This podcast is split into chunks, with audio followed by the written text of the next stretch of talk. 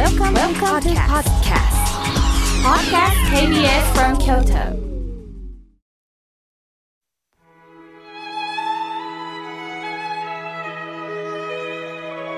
改めまして僧侶の河村明慶です今日の法話のテーマは心が平穏になるにはをお話しいたしますさて今日はお彼岸の中日ですねどんな時間を過ごされていますか？さて突然ですがあなたは毎日楽しいですか？楽しいですという方もおられたら楽しいはずじゃないじゃないですかという方もおられるでしょう。え、人間その時の状況、誰かの言葉で流されます。そのくらい人間の心は脆いんですよね。初めから強いという人間はいません。やる気があっても何かの壁にぶち当たり、拒否され続けると無気力にもなります。それが続くと怒りがたまります。心の病が社会問題になっていますが、奥底は怒りが心の中に溜まってるんですよね。その怒りの根源って何だと思いますか？実は怒りの根源は悲しみなんです。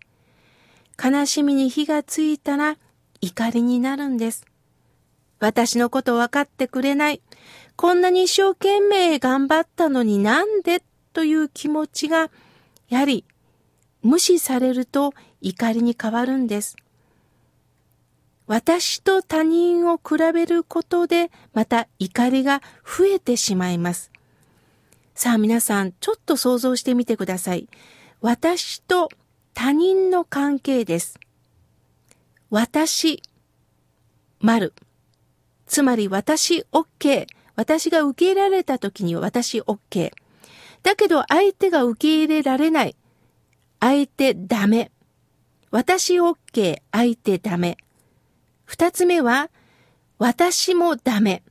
だけど相手は OK。今度は、私ダメ。相手もダメ。さあ、四つ目です。私 OK。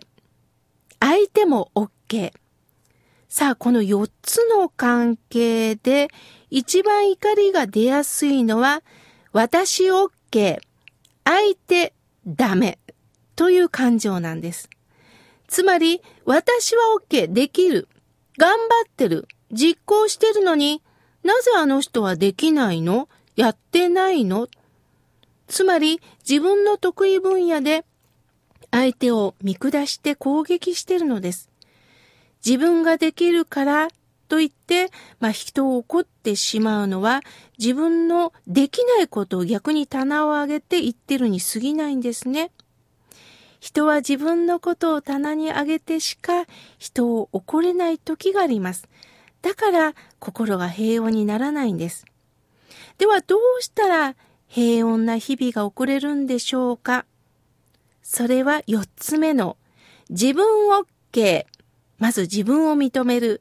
そして相手も OK です。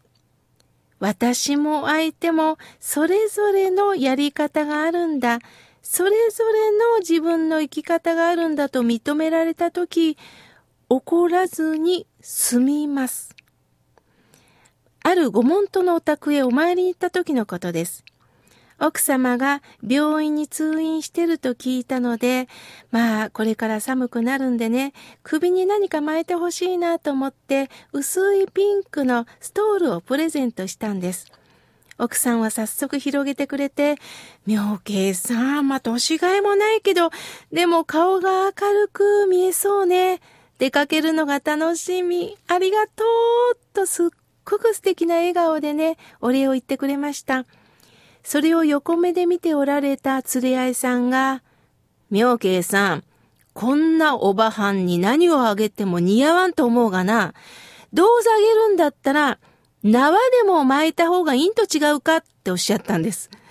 すると奥さんがものすごい剣幕で怒り出し、あんた、そんな言い方ないやろ今まで我慢してきたけど、もう限界やとそこら中にあるものを投げ出したんです。すると釣り合いさんは、お前は可愛げのない奴やと返します。すると、奥さんは、あんたが喧嘩売ってきたんやろとさらに大喧嘩です。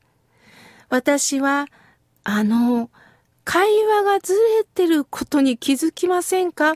あの、奥さんは、縄でもあげたらというその冷たい言葉に悲しまれてるんですよ。最初から怒ったんじゃないんです。ただそれだけなんですよ。と伝えました。でも、これは一方的です。そんな言い方しかできない連れ合いさんも実は寂しいんです。なんだ？妙慶さんにはありがとうと言って笑顔を出してくれるのに、わしには笑顔一つ出してくれないという寂しさがひねくれて、つい嫌味を言ってしまったんですね。お互いに根底は寂しさ、悲しさがあるんです。だけど私たちはきつい言葉しか心に残らないんですね。皆さんにも経験がありませんか？結婚し、夫、妻の親戚とは馴染めない。優しい言葉も言ってくれないからな、というのがあったでしょう。あとは、会社に行ってもなんだか居場所がない。学校に行っても仲間外れにされる。趣味の会に行っても友達ができない。だから心が穏やかになれない。一人になると涙が出てくるという方がおられます。私も様々な経験をしました。居場所がないという悲しみの中で実は生きてきた時代がありました。しかし合唱した瞬間、その寂しさがぬくもりに変わったんです。それは阿弥陀さんの存在を感じられたんです。阿弥陀さんの心は同悲とか大悲で表現されます。同悲というのは同じ悲しみと書きます。大きな悲しみと書いて大悲です。どんな時もすべての私たちを包み込んでくださるんです。だから私たちが寂しいと叫んだ時、阿弥陀さんも寂しいよと寄り添ってくださるんです。それが南無阿弥陀仏のお念仏を唱えるということです。同じ気持ちに寄り添ってくれるということです。あなたは一人じゃないよ。いつも阿弥陀様と一緒だよという心をいただけるんです。私は夫婦喧嘩をされたご夫婦に一緒に今からお内仏に向かいましてお正信下をいただきませんか？親鸞上人も自分も含めいつも心穏やかになれない我が身があるんだよ。ちょっとした一言で喜び、ちょっとしたまた一言で怒りが出てしまう。こんな不安定な私たちに、どうか阿弥陀さんの前で合唱し、そしてお正信下、今までいろんな方々が生きる中で本当に大切なことを自分の経験を通じて伝えてくださった尊いこの教えに触れていこうねと呼びかけてくれます。私たちは阿弥陀さんの慈悲に包んでもらう、その呼びかけにどうか共にお念仏するということを親鸞上に教えてくれました。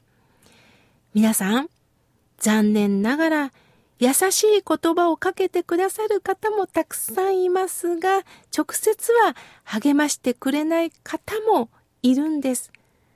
思ってても口に出せない人だっているんです。身内になればなるほどそうですよね。しかし、目に見える言葉だけが本当の愛の言葉ではありません。むしろ目に見えない、聞こえない、温かい言葉もあるんです。それをどうか発見していきませんか？怒る必要ないんです。